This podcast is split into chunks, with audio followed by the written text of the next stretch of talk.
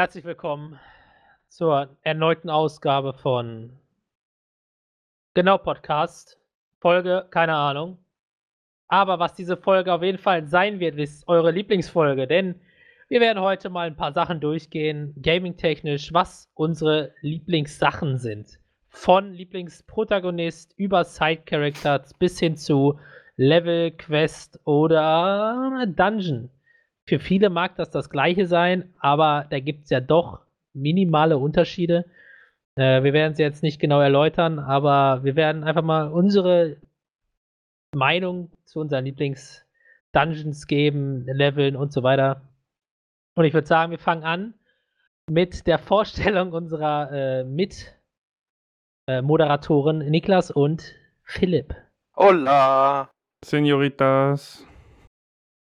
Ey, sin I Signore. Signores. Muss doch wenn alle bitte ansprechen, Philipp. Äh, ja. Fühlt euch angesprochen. Alle. Okay.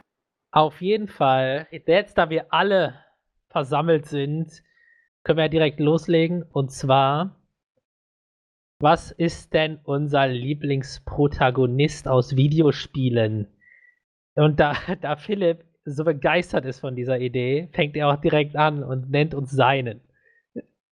Ja, ich habe jetzt aber einen richtig krassen gefunden. Also Jetzt ich hatte äh, mit Begeisterung meint Melvin übrigens, dass ich echt Schwierigkeiten habe, mich an solche Sachen zu erinnern, außer ich werde dran erinnert.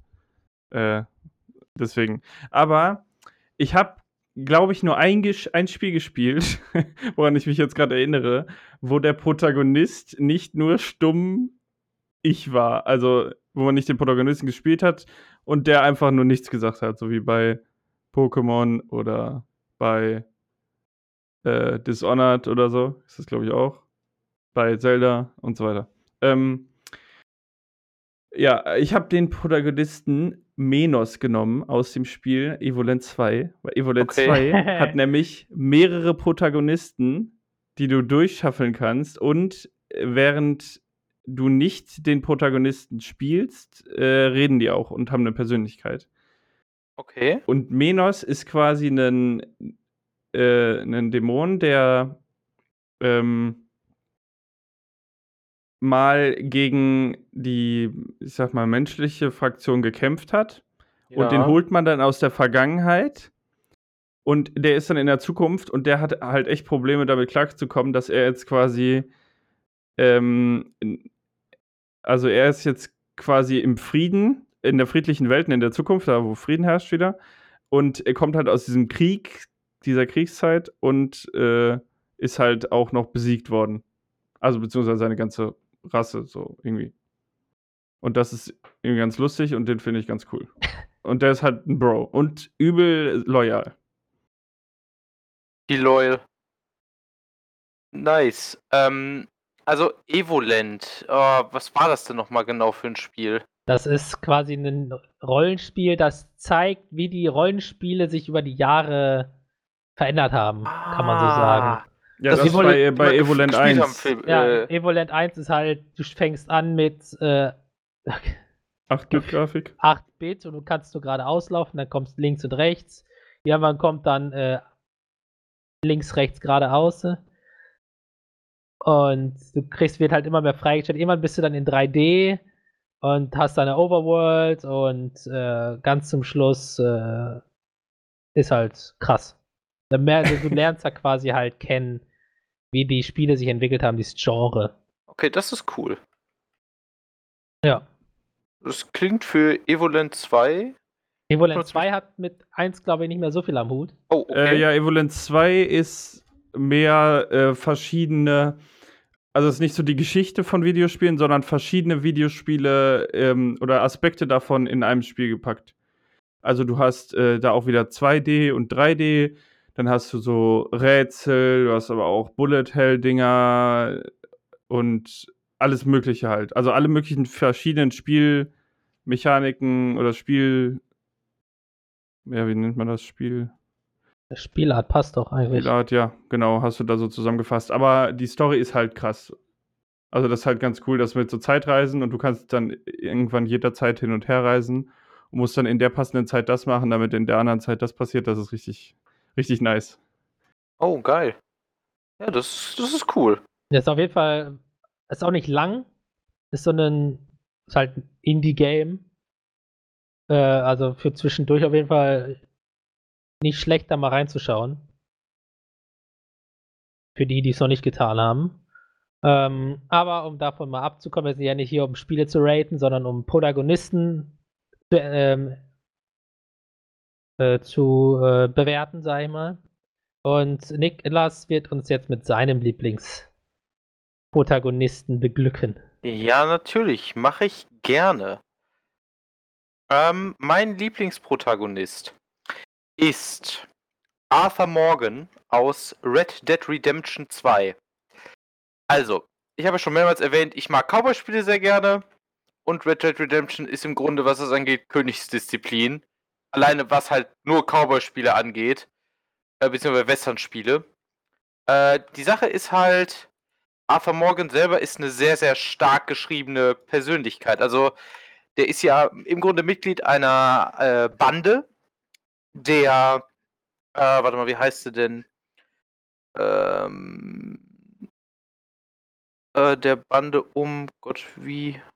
Ah, egal. Auf jeden Fall ist Mitglied einer, einer äh, Bande, die im Wildwest, Wilden Westen halt äh, ähnlich wie die Regulators oder so auf, auf Jagd gehen und sich äh, Leute morden und töten. Also Arthur Morgan ist per se eigentlich ein schlechter Mensch, weil er halt tötet, raubt und sonstiges tut. Er macht das aber halt, also er tötet zum Beispiel sehr ungerne. Nur, also er tötet nicht, wenn er es vermeiden kann. Was ja erstmal per se nach normaler menschlich, normalem menschlichen Verstand klingt. Ne? Einfach nicht zu erschießen, aber gut.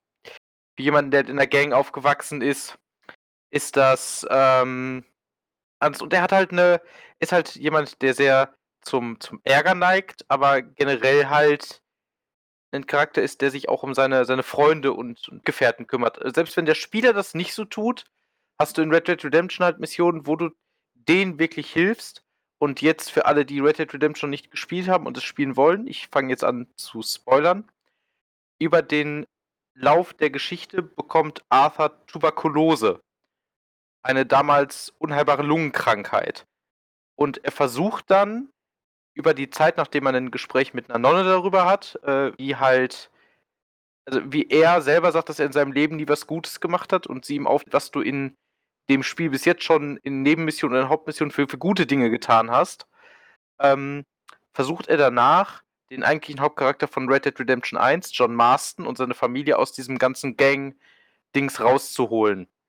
Ähm, und dadurch, dass Arthur halt langsam stirbt und auch äh, du auch diesen Prozess mitmachst, weil er, wenn er zum Beispiel äh, Sachen isst, übergibt er sich manchmal oder fängt an, stark zu husten und dadurch Leben zu verlieren. Seine Ausdauer Geil. regeneriert sich langsamer. Also du fühlst halt diesem Charakter auch an, dass er, also auch du als Spieler fühlst ihm an, dass er langsam stirbt.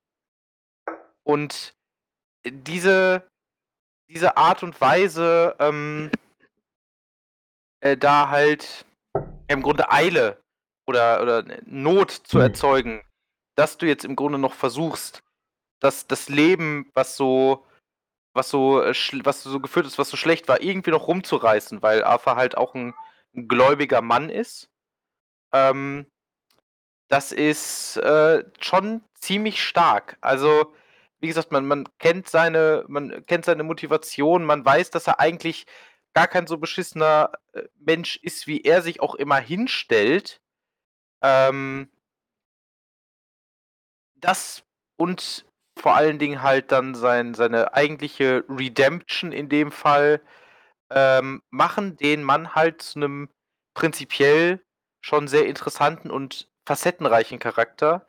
Und dann kommt natürlich noch dazu, dass du dich äh, wirklich auch um den Charakter kümmerst. Also du gibst ihm also du musst ja, damit deine Leben sich regenerieren, musst du essen, du musst halt äh, darauf gucken, dass er genug Ausdauer hat, dass er nicht zu fett wird, dass er äh, immer in Bewegung bleibt, dass er zum Beispiel sich auch badet und genug schläft, weil es uns alles Abzüge gibt.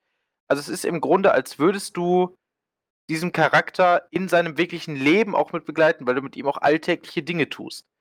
Was den Charakter nochmal sehr viel mehr an den eigentlichen Spieler bindet.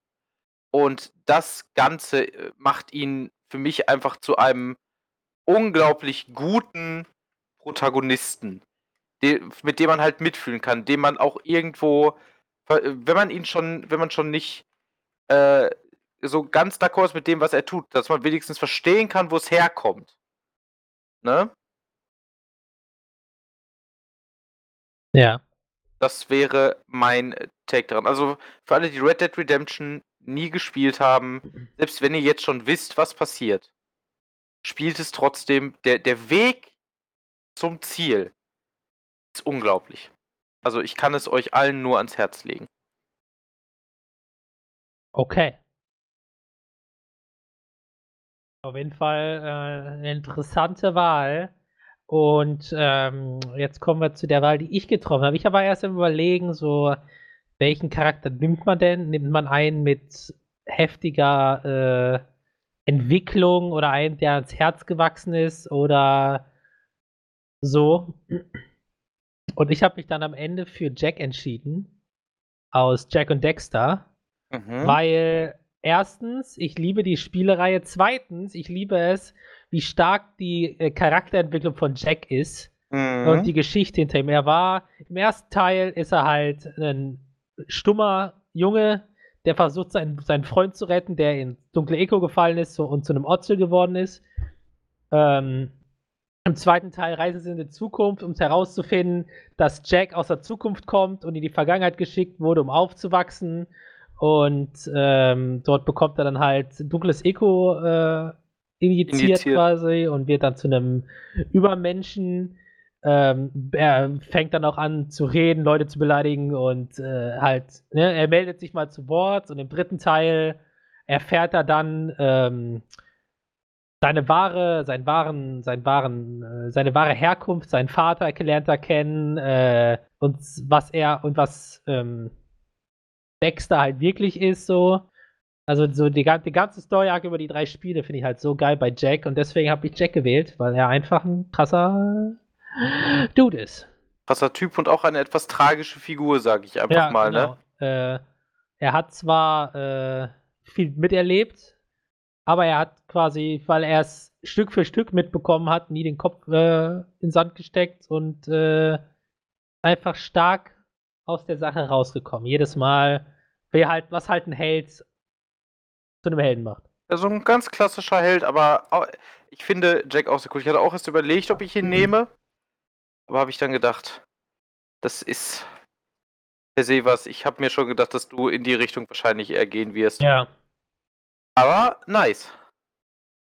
Und weil Jack begleitet mich quasi schon seitdem ich äh, angefangen habe zu spielen, quasi fast. Also, der bleibt, der bleibt Family. Ne? And you don't turn your back on family, ne? Eben. Gut, kommen wir zu äh, Lieblingsprotagonisten, zu den Leuten, die immer mit ihm rumlaufen. Und zwar Sidekicks, Side-Character. Ja, die an sich nie mit im Geschehen dabei sind, groß, sondern immer nur dabei sind und ab und zu mal in der Story auftauchen. Kann man so sagen. Ähm, die es halt nicht zu spielbaren Charakteren geschafft haben, sondern ja, halt Side-Character halt eben. Mhm. Und äh, statt jetzt immer mit ähm, Philipp anzufangen, äh, fängt Niklas das mal an mit seinem Lieblings-Side-Character. Alles klar. Ja, vielen Dank. Äh, ich bin der absolute Fan äh, der Mass Effect-Reihe und Mass Effect hat auch meinen Lieblings-Side-Character, nämlich Garrus Vakarian. Ähm, Garrus ist ein Trojaner, etwas, ein etwas an einen Vogel erinnernde, äh, erinnerndes Alien mit einer blau-silbernen Rüstung und einem Scharfschützengewehr, einer der besten Scharfschützen der Galaxis. Ähm, und das, was ich an ihm so interessant finde, ist, dass er im Gegensatz zu Shepard, der, der oder die Protagonist, Protagonistin ist, ähm, einen starken moralischen Konflikt in der über die gesamten drei Film, äh, drei Spiele hat. drei Filme. Über die drei Filme, genau. Ähm, Garrus hat halt bei der sogenannten C-Sicherheit angefangen, was man hier sozusagen mit der Polizei vergleichen kann. und hat sich dann über die Spiele erst zu einem Gesetzlosen der Lynchjustiz ausgeführt, dann wieder zu einem respektierten General im Militär hochgearbeitet. Also es kam erst das eigentliche Ding, was ihm zu, also wo er gemerkt hat in der C-Sicherheit, es wurden einfach Leute teilweise aufgrund von äh, technischen kleinen Fehlern rausgelassen, die aber ansonsten überführt worden wären, wie zum Beispiel ein Salarianer, der Genexperimente durchgeführt hat, die halt okay. Leute komplett verstümmelt haben.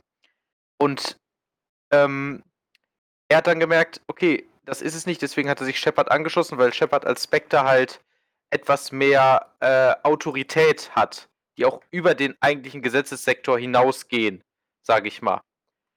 Das hat ihn halt äh, da, dazu bewegt. Und er hat halt, wie gesagt, über diese Spiele, dann, dann wird im zweiten Teil wird sein Trupp, mit dem er normalerweise äh, was äh, diese Lynchjustiz ausgeführt hat, wird verraten und komplett vernichtet bis auf ihn.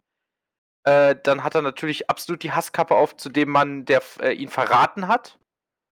Ähm, und möchte das jagen. Und dann am Ende im Militär ist er dann einfach etwas gesetzter und sieht das Ganze eher aus der Sicht, wie man es vielleicht einfach im Alter aus äh, sehen sollte. Also äh, außerdem ist halt nebenbei ist er gibt immer lässige Kommentare ab. Er ist ein unglaublich, generell einfach ein sehr unglaublich cooler Charakter aufgrund seiner, seiner Physik, der Dinge, die er tut, wie zum Beispiel einfach mal Leuten, die nicht leiden kann, zwischendurch auf die Fresse hauen und sich fünf Minuten später mit ihnen hinsetzen und einen trinken. Mhm. Ähm, dieses ganze leichte Wildwest oder Vigilante-Gehabe, was er halt hat, finde ich an ihm sehr, sehr cool, sehr, sehr faszinierend und man merkt ihm halt an, dass er im Laufe dieser äh, drei Spiele eine wirkliche Freundschaft auch zu Shepard äh, und halt auch irgendwo dann ja dem Spieler schließt und man lernt ihn auch selber respektieren. Man kennt seine, seine Vorlieben und seine, die Sachen, die er nicht mag. Ähm, das macht ihn nicht so, äh, sag ich mal, dreidimensional wie einen Arthur Morgan, aber es macht ihn auf jeden Fall zu einem Charakter, den du unglaublich schätzen kannst für die Art und Weise, wie er halt drauf ist. Ja, das wäre äh, Garrus. Beispiel Mass Effect sollte jeder meiner Meinung nach mal gespielt haben, eine der besten. Auf jeden Fall, auf jeden Fall Andromeda, habe ich gehört. Hm? Soll ganz gut sein. Ja, richtig klasse. Oh, muss ich gleich direkt kotzen. Ja, ähm, auf jeden Fall interessante, ja. interessante Wahl. Mal wieder an der Stelle. Ähm, mein Lieblingscharakter, Side-Character, wird wohl, und da muss ich, also da die meisten Spiele eher so hm, weniger äh, Side-Character-lastig sind, sondern da, wo der Hauptcharakter mehr so in der Rolle steht als alles andere. Wenn man jetzt mal, weil bei Final Fantasy beispielsweise sind alle Charaktere quasi, die mit der Story was zu tun haben, Hauptcharaktere, weil du sie ja alle spielen kannst an sich. Ja. Ähm, die dann mit der Hauptstory so verwoben sind ähm, als Side-Character, der mir wirklich, äh, ja, der halt einfach geil ist. Und da muss ich wieder zu Jack und Dexter gehen und Dexter nehmen, weil Dexter ist einfach eine geile Sau. weil äh, er ist so der, der, der Standard-Side-Character an sich, der nur dumme Sprüche haut. Mhm. Äh, aber es, ist, es passt halt so gut. Die Kombo zwischen Jack und Dexter die ist halt einfach immer genial und auch die, die, die Entwicklung von ihm ist halt geil. Am Anfang komplett geschockt, als er da plötzlich äh, ein Otzel, Otzel. wurde. Dann, äh, dann das Zwischengame Dexter, wo er dann quasi äh, Jack rettet. Erfährt man mehr, wie die, also die, äh, der Zusammenhalt zwischen den beiden ist. Und äh, im zweiten Teil und dritten Teil erfährt man dann immer mehr, ähm, erfährt so die, die Entwicklung von Dexter, als er erfährt zum Beispiel, dass er, was er halt wirklich ist, ja, und die, die, ähm, wie er dann damit umgeht, ja, was ein Otzel überhaupt ist in diesem Universum, äh, finde ich halt schon lustig. Und ähm, wie er trotz Otzel immer den Weibern nachgeilt, ist halt auch mal witzig.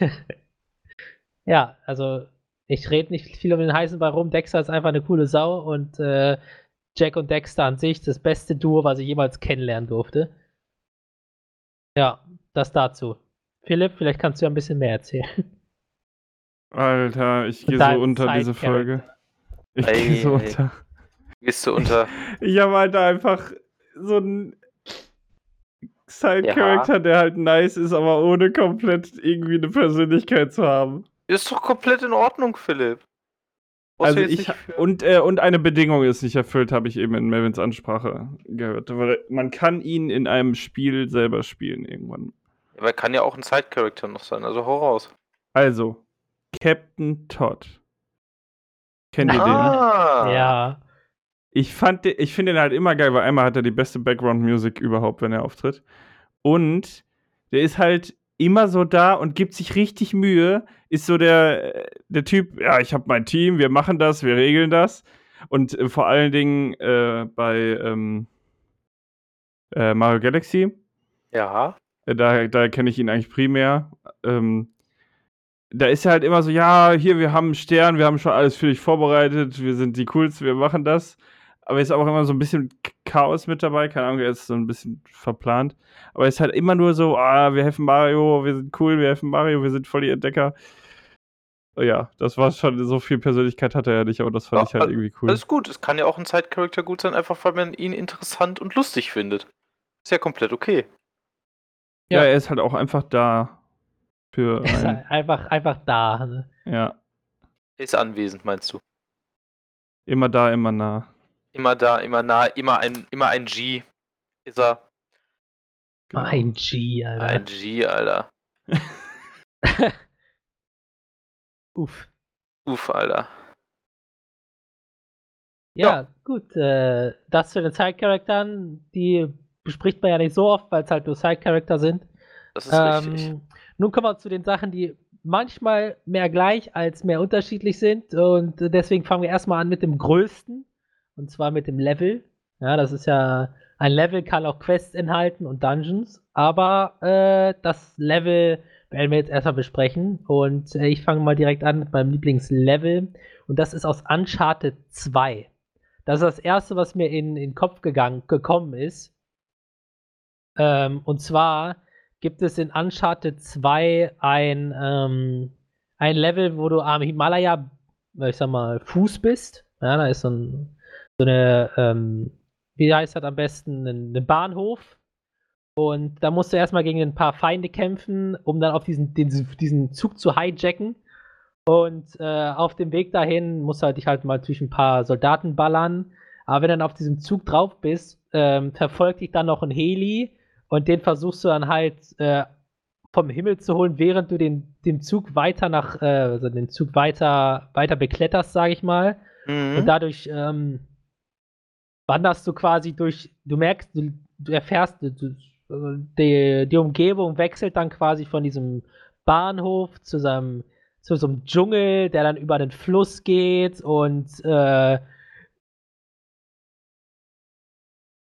ähm, dann währenddessen du versuchst, diesen Heli mit Raketenwerfer zu beballern und die ganze Zeit vor seinen, äh, seinen Gatlings ausweichen musst und dich verstecken musst, ist halt übelst geil bis zum Ende dann der ganze Zug einfach entgleist und du dann quasi komplett am Arsch in diesem Wrack aufwachst später. Äh, ist halt echt geil inszeniert und heftig. Und man muss es selber gespielt haben, um diese Epic Epicness zu ähm, erlebt zu haben. Weil das glaube ich dir. Diese Story, also Uncharted 2 fängt an, in dem, wo ähm, Nathan Drake äh, aus einer Ohnmacht erwacht, aus einem ähm, Zug, der über einem Abgrund im Himalaya äh, hängt. Und ähm, die erste Mission, also das erste Level ist quasi, du versuchst voll angeschlagen diesem, diesem Zugabteil zu entkommen, dass jede Sekunde quasi diesen Abgrund äh, ne? Ja. Und in den Abgrund fallen könnte. Ähm, und dann, wenn du da raus entkommen bist mit Ach und Krach, dann gibt es eine Rückblende und dann erfährst du, wie es überhaupt dazu gekommen ist, dass, dies, dass Nathan Drake in diesem Zugabteil hängt.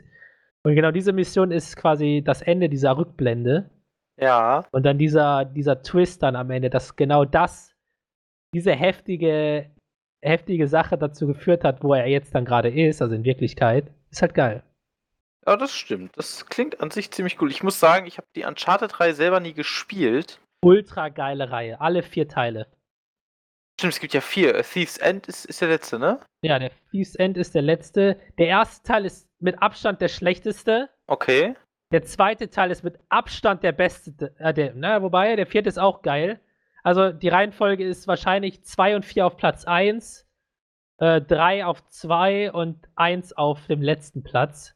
Aber die sind alle so geil inszeniert. Also es ist einfach ein Effektgewitter in den meisten Fällen. Aber das Gameplay ist auch cool.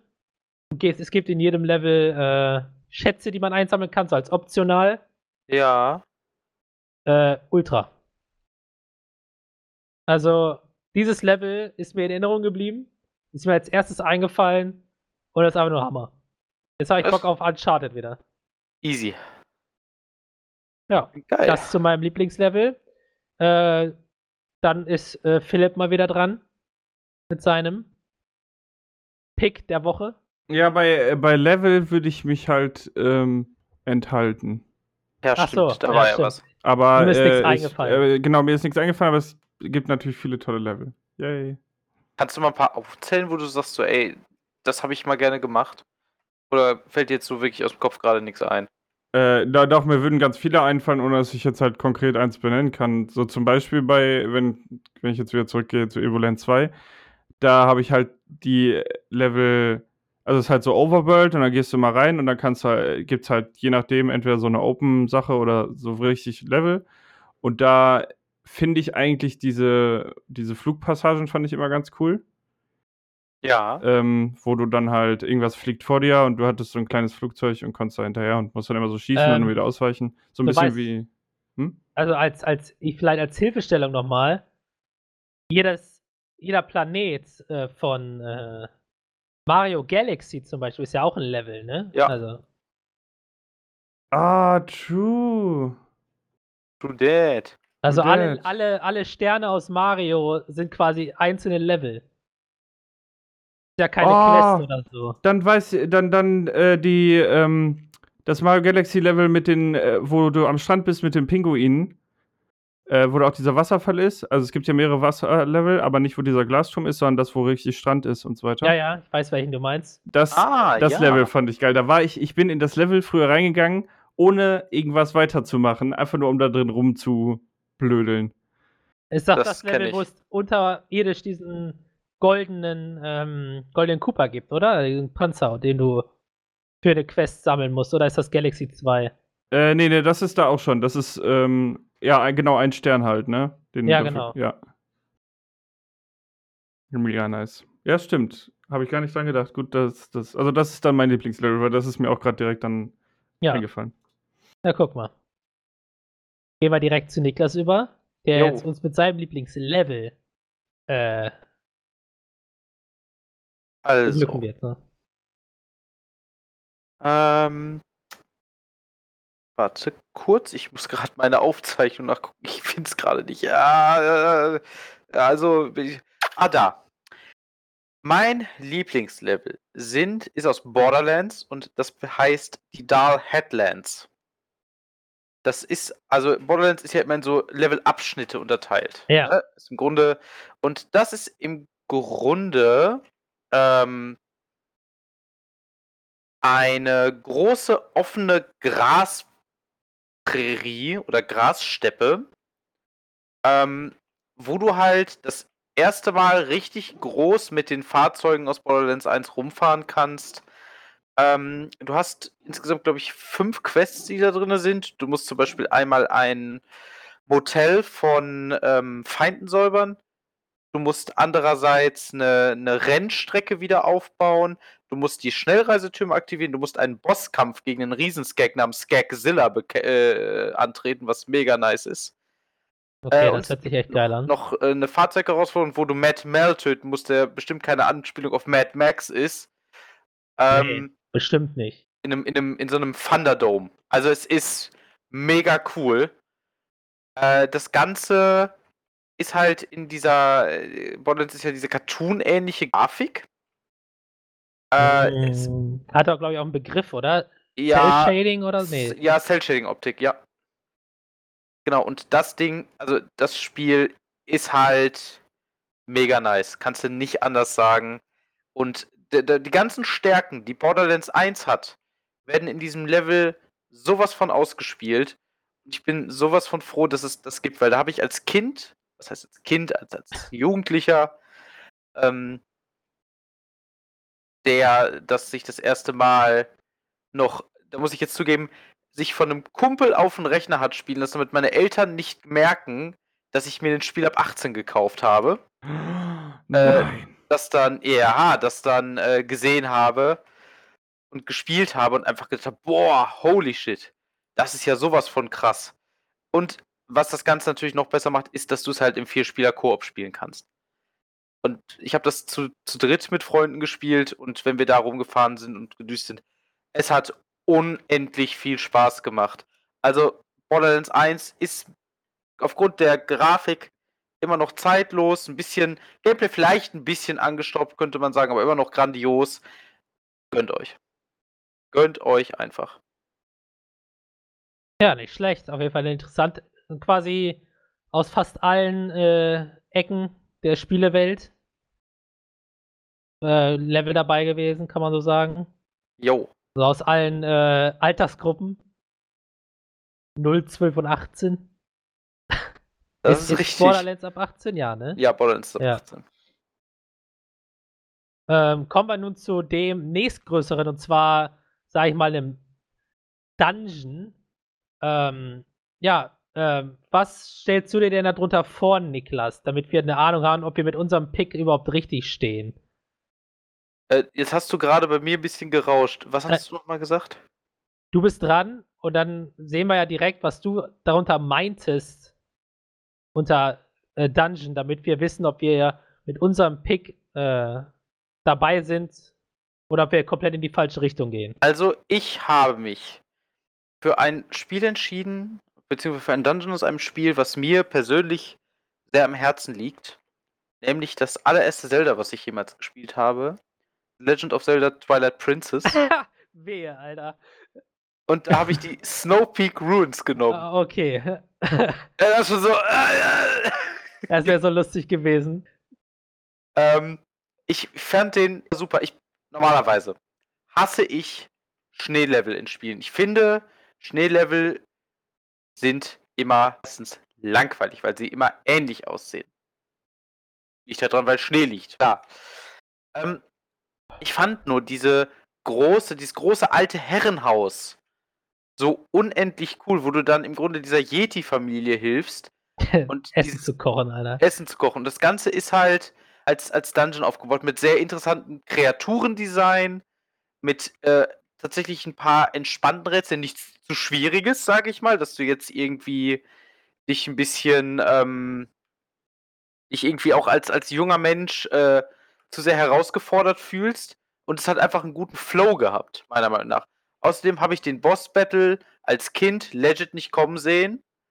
Ähm, dass das der, das, äh, die, der, die, Pro, die Figur, das ist so, äh, das halt ist. Ich habe halt gedacht, oh Mensch, ist das wholesome. Und dann am Ende ging es ja richtig krass ab und das, äh, dass sich das, die Figur umdreht und auf einmal dieses gruselige Gesicht hat, habe ich Ja. gedacht, oh shit, jetzt, äh, jetzt hast du, jetzt magst du die und jetzt musst du drauf prügeln. Das Ja. ist schon echt cool. Kann man nicht anders sagen. Also, Snowpeak Ruins kann ich nur empfehlen. Ich hoffe, Twilight Princess kommt irgendwann nochmal für die Switch raus.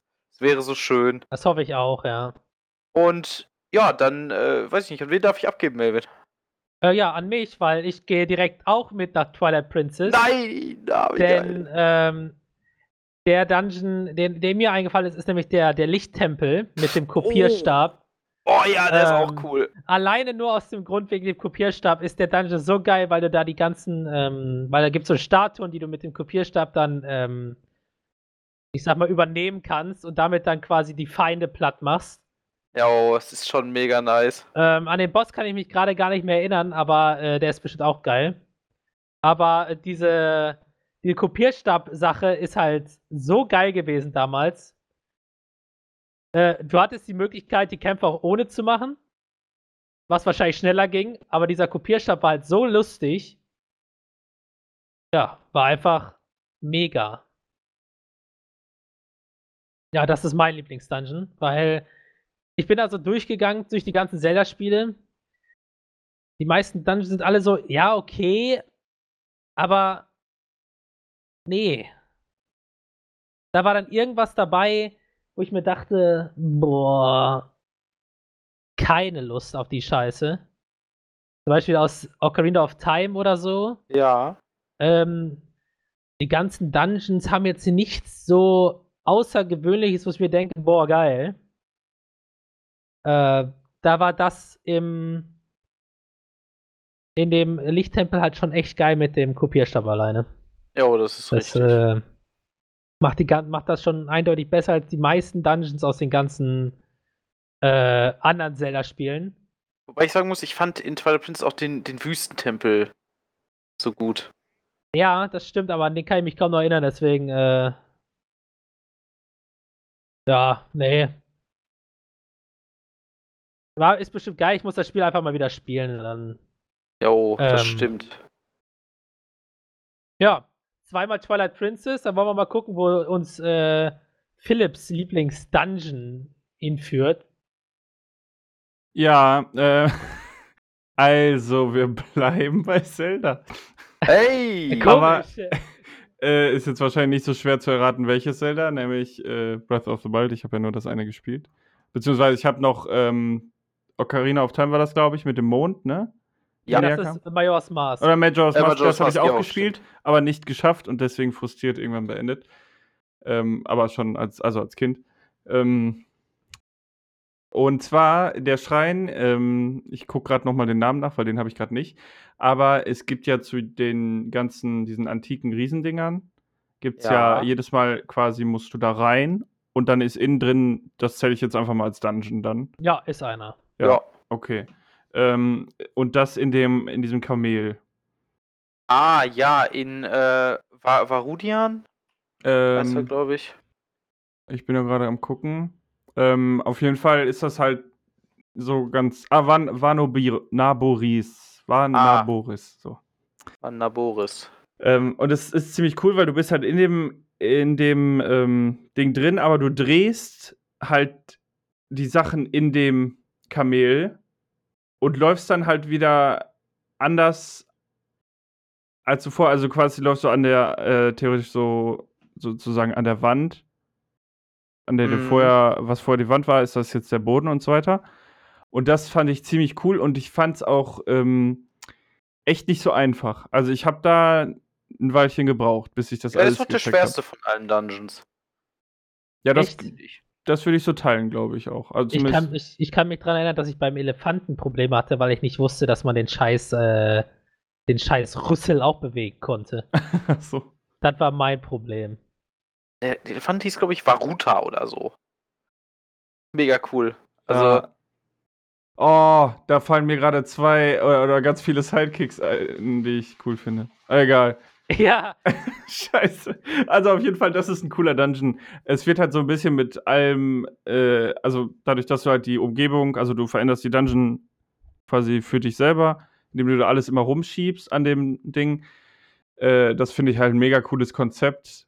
Und ja, deswegen, der hat mir richtig viel Spaß gemacht, auch wenn mich der Boss am Ende, ich glaube, zwei oder dreimal umgeklatscht hat. Aber das äh, war nicht so schlimm, weil der, äh, die Rätsel waren echt cool. Ja, guck mal. Dann kommen wir einfach mal von ähm, Lieblingsdungeon, nee, warte mal, zur Lieblingsquest. Und äh, was sich Niklas unter der Lieblingsquest, also unter Quests vorgestellt, das erzählt er jetzt nochmal noch mal selber, denn äh, wir waren da ein bisschen aufgeschmissen, weil an sich ist ja alles mehr oder weniger das Gleiche. Mhm. Kommt aufs Spielprinzip an. Deswegen, Niklas, hau mal einen raus. Also, meine Lieblingsquest kommt aus Fallout New Vegas und heißt Wang Dang Atomic Tango. Ähm, in dem in der Quest musst du einem Casino helfen, dem Atomic Wrangler, was in, in Freeside in der Stadt New Vegas liegt. Und dein Job ist es im Grunde, drei Prostituierte zu finden und zu überzeugen, da zu arbeiten. Denkst du dir, hm, klingt jetzt irgendwie ein bisschen chauvinistisch und nicht wirklich spannend. Das Ganze, New Vegas lebt generell davon, dass es sehr viele gut geschriebene, sehr lustige Charaktere hat. Ähm, ich muss sagen, äh, die Charaktere sind einfach super. Also du hast halt eine, eine Ghoul, also du sollst eine, eine Ghoul-Cowboy-Dame anhängen, beziehungsweise generell eine Ghoul-Dame. Das sind halt dies, äh, Leute, die sich nicht exzessiv mit Fallout Law auseinandergesetzt haben, so wie ich.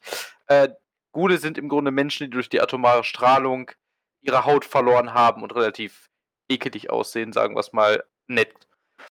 Ähm, und ja, du sollst da jemand suchen und du findest auch eine. Ähm, ich glaube, Gloria heißt sie, glaube ich. Und Gloria zum Beispiel soll da für Leute, also arbeitet generell dann da als äh, Ghoul-Domina mit Western. Also es ist halt, du sammelst halt so eine, so richtig abgedrehte Sachen. Du sammelst auch zum Beispiel einen ähm, eigentlich ehemaligen Raider. Das sind halt im Grunde die äh, Leute, die im Fallout-Universum auf die ganze Zivilisation eher geschissen haben und gesagt haben, alles klar, Anarchie, it rules ähm, der halt einfach als äh, homosexueller Stripper äh, da arbeitet. Übrigens, das war im Jahr 2010, als es rauskam. Da war das ja noch nicht so breit repräsentiert im, in der Gaming-Branche. Und du mhm. hattest einen Sexroboter namens Fisto. und du durftest den auch, nachdem du ihn aktiviert hast, durftest du ihn auch ausprobieren. Was ich sehr witzig fand. Ähm, habe ich natürlich auch direkt gemacht, weil man will ja auch wissen, was es ist. Es gibt sogar einen speziellen Perk dafür, dass du das gemacht hast ist, äh, ist einfach eine sehr witzige Quest gewesen, wofür du auch relativ viel Caps und Erfahrungspunkte kriegst. Äh, es ist einfach eine, eine wirklich coole kleine Quest, die im Großen und Ganzen von New Vegas nicht so viel ändert. Aber um ganz ehrlich zu sein, ich finde es ich einfach großartig. Also, da, darauf, davon lebt New Vegas im Grunde eigentlich. Ne, aus solchen lustigen Geschichten. Und deswegen ist es auch eine meiner Lieblingsquests in Fallout und generell meine Lieblingsquest aus irgendeinem Videospiel. Denn es konzentriert sich dieses Mal tatsächlich eher auf die Charaktere als auf irgendwas. Klar kann ich in einem Mass Effect einen, eine riesige Maschine zerstören oder in einem Mafia 3 einen Syndikat auseinandernehmen. Das, das geht alles. Nur sowas finde ich immer besser. Persönlichkeit. Und du kannst diese Leute auch auf äh, verschiedene Arten und Weisen rekrutieren. Also du kannst sie entweder bedrohen, du kannst sie teilweise freikaufen oder sowas. Das ist alles möglich. Und das finde ich halt super. Ich mag es, Entscheidungen, große Entscheidungen in einem Videospiel fällen zu können. Auch wenn sie letzten Endes nur eine, also Entscheidungen fällen zu können, auch wenn sie am Ende keine riesige Konsequenz auf die Spielwelt haben, sondern auf die einzelne Quest. Deswegen ist Wang Dang Atomic Tango meine Lieblingsquest. Ich gebe zurück ins Studio. Alles klar. Ähm, ja, Philipp, was ist, da du ja äh, viel mit äh, solchen Spielen zu tun hast, die Quests haben, hau mal einen raus, was deine Lieblingsquest ist. Äh, ich hätte jetzt die, ich hätte jetzt ein, wieder ein extra Würstchen gemacht. Ich hätte jetzt nur eine Hassquest gesagt. Ja, dann mach mal, mach mal das. Aber Hass ist ja auch eine Leidenschaft, genau wie Liebe. Also, äh, ja. Und zwar, meine Hassquest kommt aus einem MMO denn oh. äh, ich habe das auch schon mal gespielt, MMOs. Und zwar ist das immer noch, ich weiß gar nicht warum, aber es ist mir so krass in Erinnerung geblieben, als einfach purer Hass. Ähm, es gibt ein MMO, was ich, nee, es gibt ein paar, zwei MMOs, die ich so ein bisschen ähm, länger gespielt habe. Und eins davon ist Vindictus. Vindictus, das sagt mir gar nichts. Worum geht es da? Ja, also es ist halt ein MMO, keine Ahnung, worum es da ging. Das ist halt draufhauen. Ähm, auf jeden Fall war ich eine super sexy Magierin. Yes. Mit ausschlaggebenden, äh, Ausschlag, nee, aussagekräftigen Argumenten. Ah, ich verstehe. So ein Spieler ist er also, ja. Auf, und es gibt, und das ist halt im Prinzip, die meisten Quests beziehen sich darauf, dass du halt irgendwo hingehst, mit irgendwem blaberst, dann wieder zu dem gehst, das ist das Klassische. Oder halt du gehst irgendwo rein und ähm, Vindictus ist ein, ähm, ja, es gibt quasi fast keine Open World so. Weil wenn du eine Mission machst, dann ist das immer ein Dungeon. Also dann gehst du irgendwo, zum Beispiel gehst du zu einem Schiff hin und ja. dann drückst du da auf Start, dann fährt er, also dann ist das eine Cutscene, dass er dich da hinfährt und dann bist du in dieser Höhle zum Beispiel. Oder in, dieser in diesem abgesteckten Dungeon. Und äh, da also halt X Monster kloppen oder das und das von dem droppen. Ähm, das ist auch alles gut so. Das sind ja auch irgendwie Quests, wo man mit rechnet, wenn man ein MMO spielt. Aber es gab eine Quest, da musstest du, ich meine, es waren 32 Erdbeermilchshakes craften und abgeben. Okay. Und ich kann es es ist halt schon ewig her. Ich kann nicht mehr genau sagen, wie die Zusammensetzung war, aber sie war ätzend.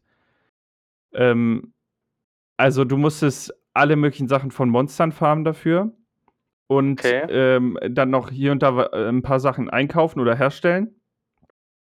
Und das Ganze dann 32 Mal. Äh, es ist super ätzend. Es war, es war AIDS. Ich weiß nicht, so wie viel ich, Ja, das, das ging gar nicht. Und da habe ich einfach puren Hass für dieses Spiel und für diese Quest empfunden, aber äh, ich habe das Spiel nicht gequittet in dem Moment. Ähm, Sondern später. Erst später, genau. Aber es war schon mal so ein Sargnagel, meinst du? Ja, ich glaube, nö, also das Spiel konnte da, glaube ich, wenig für. Ich fand das halt an sich ganz cool, da hat Spaß gemacht zu spielen, aber MMOs ist halt nichts, was mich super mich lang hält. Ja. Aber das war die Hassquest. Was ist denn mit deiner Lieblings- und Hassquest? Lieb Lieb Lieblings- und Hassquest. Also Hassquest kann ich eigentlich nur in einen groben ähm, Rahmen. Grobe, groben Rahmen eingeben. Und zwar alle Quests, wo du irgendeinen Idioten beschützen musst, der im Schneckentempo von A nach B läuft. Ja, okay. Das sind so die schlimmsten Quests, die man äh, haben kann. I agree. Ähm, aber meine Lieblingsquest, und das ist schwierig. Ihr werdet jetzt wahrscheinlich darauf warten, dass es irgendeine Quest aus äh, Final Fantasy XIV ist, aber ähm, würde ich nicht mal sagen. Ja, wobei, wenn ich es mir so ganz überlege, muss ich vielleicht doch damit gehen, denn viele Quests an sich, die Spiele, die ich spiele, haben ja wenig Quests, sondern die haben ja nur Level meistens. Ähm, deswegen gehe ich einfach mit der Quest ganz am Ende von vom neuesten Add-on. Ja. Ähm, denn ähm, dort äh, ist die, die Gruppe, mit der man unterwegs ist, ähm, opfert sich ein, opfert sich einer nach dem anderen quasi auf, um den Weg weiter zu äh, quasi weiter zu öffnen, damit man zum nächsten Punkt kommt. Ähm, und ganz am Ende hat man quasi, ja, ist schwierig, wenn man in der Lore nicht drin ist, ähm, ruft man quasi zwei äh, ferne alte Bekannte, äh, die man mit über die Story hinweg kennengelernt hat, zu sich, die so overpowered sind, ähm, dass sie alle unsere Freunde quasi zurückholen können. Und das ist so gut inszeniert gewesen, dass und quasi so die, äh, der Aufbau dahin ähm, ist mit so geiler Musik unterlegt, dass das für mich einfach die beste Quest im ganzen Final Fantasy XIV Universum ist. Ähm, und ich mich immer noch frage, wie sie das toppen wollen. Aber, ähm, naja. Ich will jetzt auch nicht zu viel spoilern, weil äh, eventuell spielt das ja noch einer. Ja. Wobei, äh, das Addon ja auch, auch jetzt, jetzt schon äh, sechs Monate alt ist. Äh, sechs Monate, sechs Wochen. Ähm, also die, äh, die Quest, die letzte, ist halt traurig und geil und episch und toll und alles quasi. Und die Musik, die dabei spielt, passt einfach zum Ende. Von okay. Allem. Das klingt doch schon mal nice. Also eine gute Mischung aus allem, was das Spiel bis jetzt so großartig gemacht hat. Ja. Und man fragt sich jetzt, wie geht das weiter? So. Weil das dauert dann jetzt erst noch mal paar Monate, bis der nächste Story-Inhalt kommt. Ja. Ja, nice. Das sind so unsere Lieblingssachen. Äh, Äh, ziemlich hab- breit gefächert. Man merkt vielleicht, in welche Richtung so Leute, äh, in welche Richtung wir so gehen vom Spielen her. Ähm, so ein bisschen. Melvin, wir haben meine Hassquest vergessen. Deine Hass Du hast, du hast doch gar nichts. Doch, na klar, hasse ich was. Was ist denn deine Hassquest? Die letzte Mission von Far Cry 5. Joseph Seed, wo alles begann. Diese Mission ist, gelinde gesagt, fucking Bullshit, um ehrlich zu sein. Also, man hat das ganze Spiel jetzt, äh, die ganzen Regionen von Hope County gesichert, kann am Ende gegen den großen Bösewicht Joseph Seed ziehen. Und was passiert? Alle Companions, die du hast, sind von ihm und seinen letzten verbliebenen irgendwie 20 Kultanhängern im ganzen Tal gefangen genommen worden und unter Drogen gesetzt worden. Du kannst dir aussuchen, dass du ihn entweder fightest oder nicht. Fightest du ihn nicht, fährst du mit dem Auto weg und du wurdest einmal in, während ein paar Missionen so ein bisschen konditioniert zu dem Lied Only You von The Platters in einem psychopathischen Rauschzustand zu kommen und das spielt dann und dann hebst du im Grunde deine Waffe mit deinen ganzen Freunden im Auto und ja, es fällt ein Schuss und es cuttet im Grunde Fade to Black mäßig. So. Äh, und die zweite ist, du kämpfst gegen ihn und wie gesagt, die, ähm, der Kult von Joseph Seed ist ein Doomsday-Kult, also ein, ne, die Welt geht bald unter Ding. So, und du besiegst ihn, willst gerade den Killing Blow machen und dann fangen einfach an Atombomben runter zu regnen. Und äh, ja, ihr nehmt euch Joseph Seed mit, verzieht euch in den Bunker. Auf dieser Fahrt dahin crasht aber das Auto von euch. Und nur du und Joseph Seed überleben. Und du wirst dann im Grunde zum Jünger von Joseph Seed gemacht. Äh, ein mega unbefriedigendes Ende e- einer, einer Quest und generell eines Spiels, wenn ich es überhaupt schon mal in irgendeinem Spiel gesehen habe. So, so schlimm. Ähm, und was halt auch noch, du bist in Far Cry 6 in einem DLC, wo ich mir die Review von angeguckt habe und ein Endcredit-Ding, äh, wird, stellt sich raus, dass das im Grunde Atombomben aus Kyrat waren, dem halt, äh, dem Land in Far Cry 4. Und der Hauptcharakter dieses Spiels die Atombomben auf, äh, in, auf die USA geschmissen hat. Und vor allen Dingen nur auf Montana.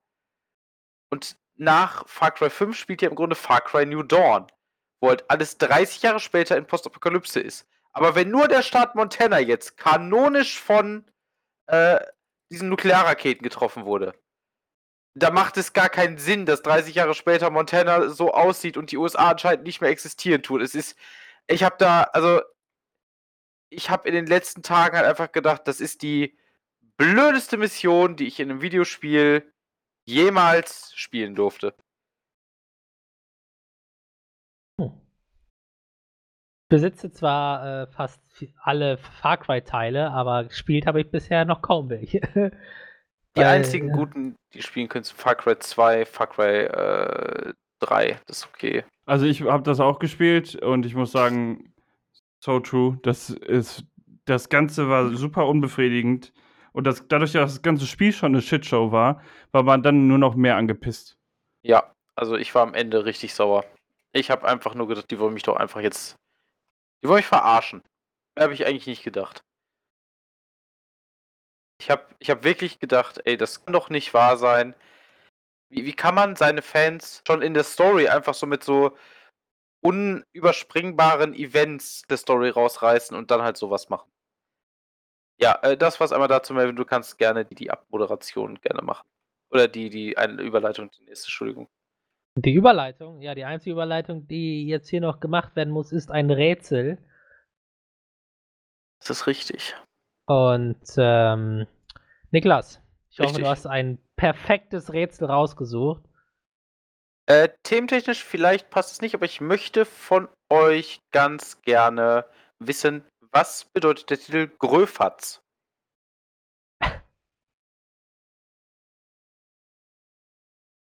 Gröfatz. Gibt es nicht dieses als äh, so für Kinder, du kleiner Fatz, du?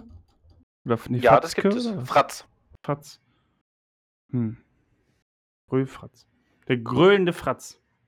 Ja, das ist Fratz. Das ist leider das- falsch. Tut mir leid. Ist wahrscheinlich wieder so ein Schweizer, Schweizer Ding oder so.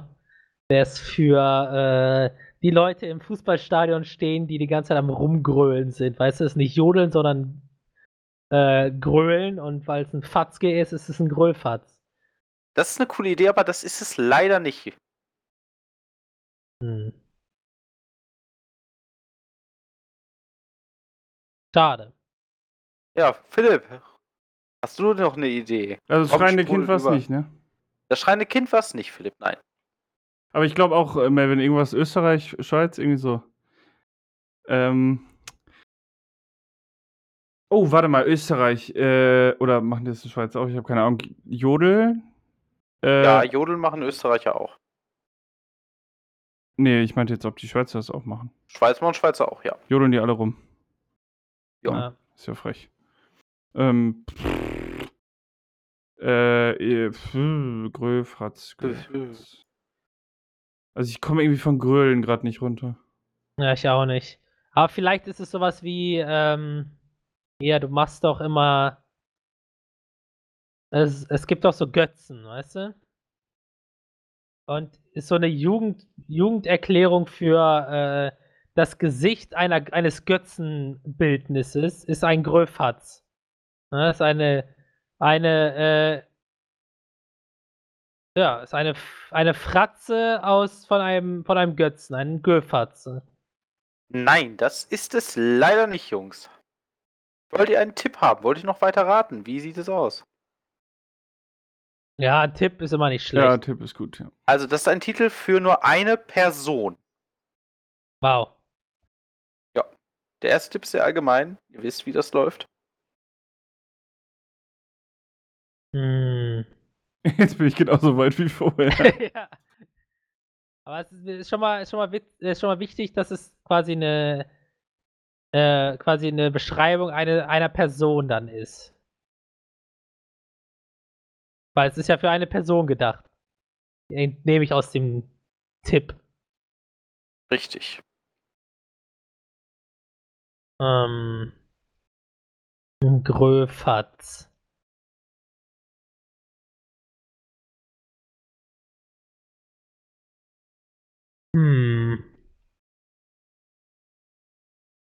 Was könnte ein Gröfatz sein?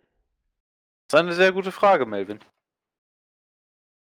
Äh, das ist die Frage, die uns wahrscheinlich zur Antwort führen wird. Und die Antwort ist die äh, Antwort zur Frage des Rätsels. des Rätsels, ja.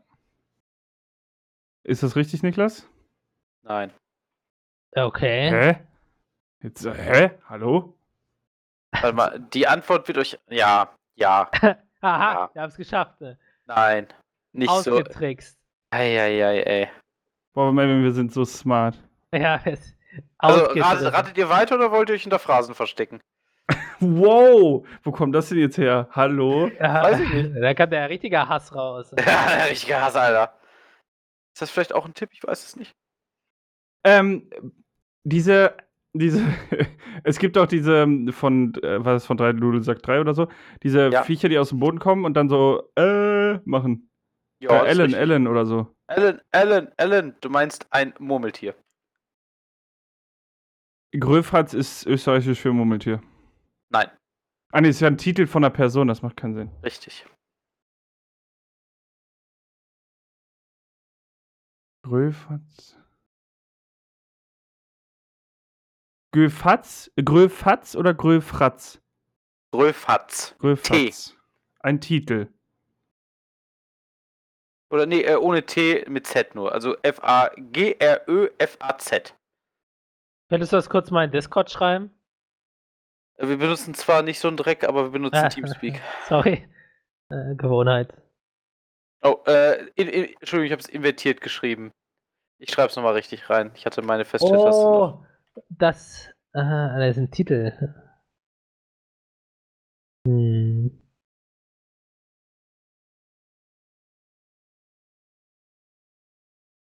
So wird das geschrieben.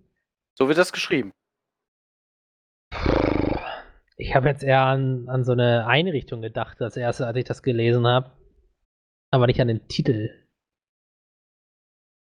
Kann euch auch noch einen Tipp geben, wenn ihr wollt. Hm. Ja, ich glaube, beim Titel sind wir gar nicht mal so verkehrt, weil momentan sind wir ja noch äh, komplett außen vor. Ja.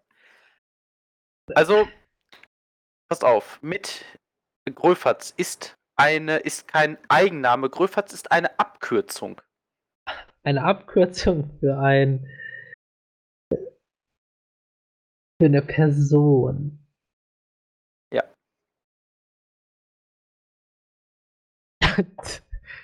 Gröfatze. Ähm,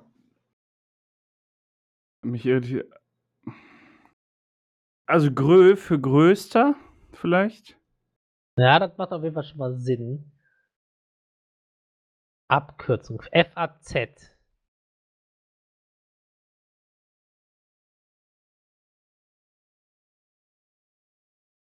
Fetter, abergläubischer Zuchthengst. ja, also keine Ahnung. Leider falsch. Ja, aber größter Vetter macht ja keinen Sinn. Größter Vetter? Achso, Ja. Vetter im Sinne von. Hallo, Ja. Vetter, Vetter. Ja. Ah, Was denn mit sowas wie Bürgermeister, nur in Österreich? ja, Die Gröfatz. Wobei Österreich ist eigentlich ziemlich deutsch, was sowas angeht. Ne? ja, aber ich wollte gerade sagen, Abkürzung ist das dann ja auch eher weniger, ne? Für Bürgermeister. Ist ja eine Ab Abkürzung für irgendwas, was eine Person sein kann. Ja. Also ich kann euch gerne noch einen dritten Tipp geben, falls ihr ihn braucht. Beziehungsweise ich gebe ihn euch einfach einmal so und das ist äh, als wird als Zwischentipp gewertet. Das kommt aus dem deutschen Militär. Das sind. Wow. Oh Mann. Diese Nicht Tipps. Österreich. Größter.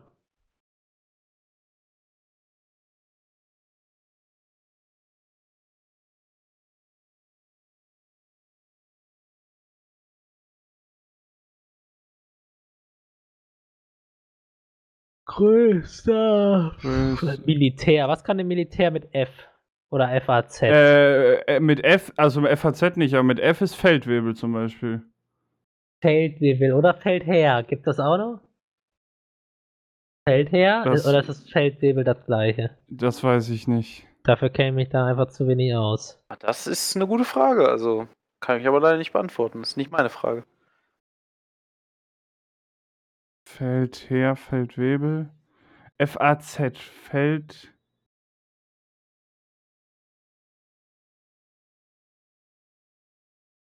Oh, hier jetzt General. die Spannung nimmt zu.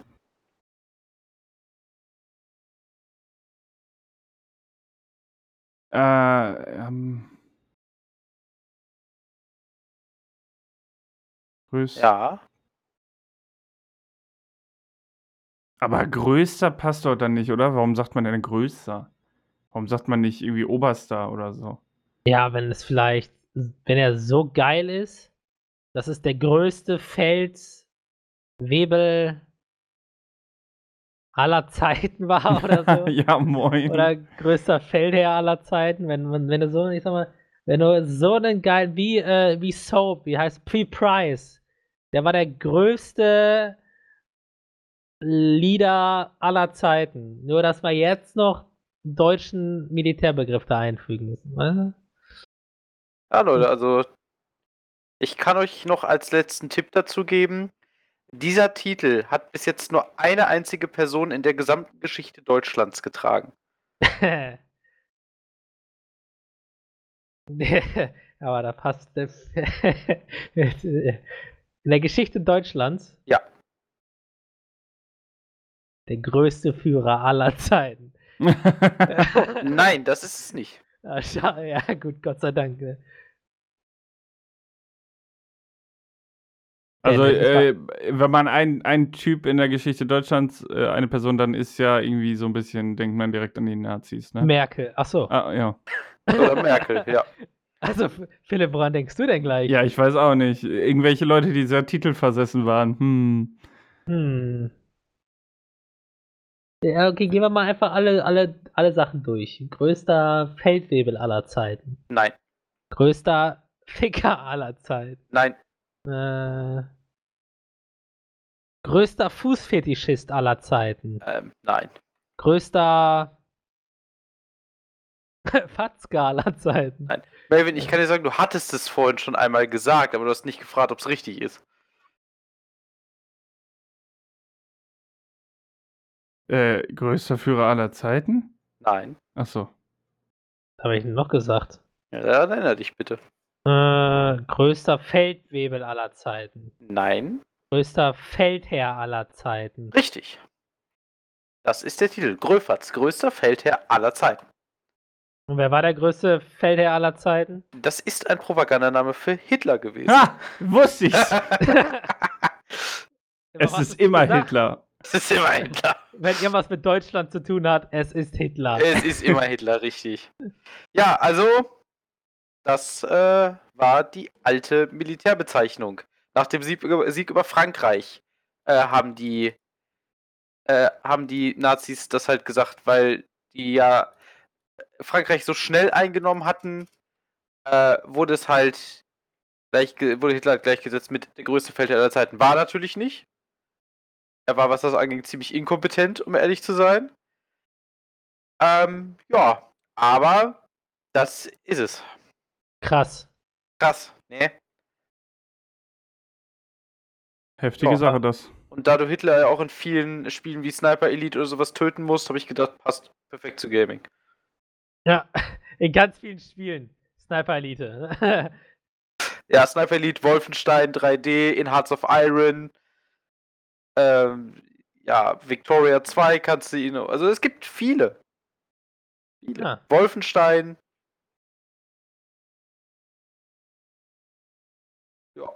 Wolfenstein ist halt das, das Paradebeispiel, ne? Wolfenstein ist das absolute Paradebeispiel. Du kannst die Geschichte davon kannst du sogar zweimal umbringen. Geil. Ja. Ja, Ja. interessant auf jeden Fall. Dankeschön. Da wieder mal ein bisschen äh, geschichtliches äh, Hintergrundwissen hier eingesammelt. Ich hoffe, euch hat diese Folge gefallen und ähm, könnt ihr euch ja auch mal in eure Gedankenwelt ähm, äh, verlieren und euch fragen, was sind eure Lieblingsmomente in Spielen oder die Themen, die wir durchgenommen haben. Ja, ist ja vielleicht mal ganz gut, mal in der Vergangenheit zu schwelgen, um zu gucken, gab es irgendetwas, das mir im Gedächtnis geblieben ist oder war alles nur ein grauer Brei, der nichts äh, Besonderes bei sich hatte? Mit diesen aufmunternden Worten verabschiede ich mich. Bis zur nächsten Woche. Haut rein. Ciao. Ciao.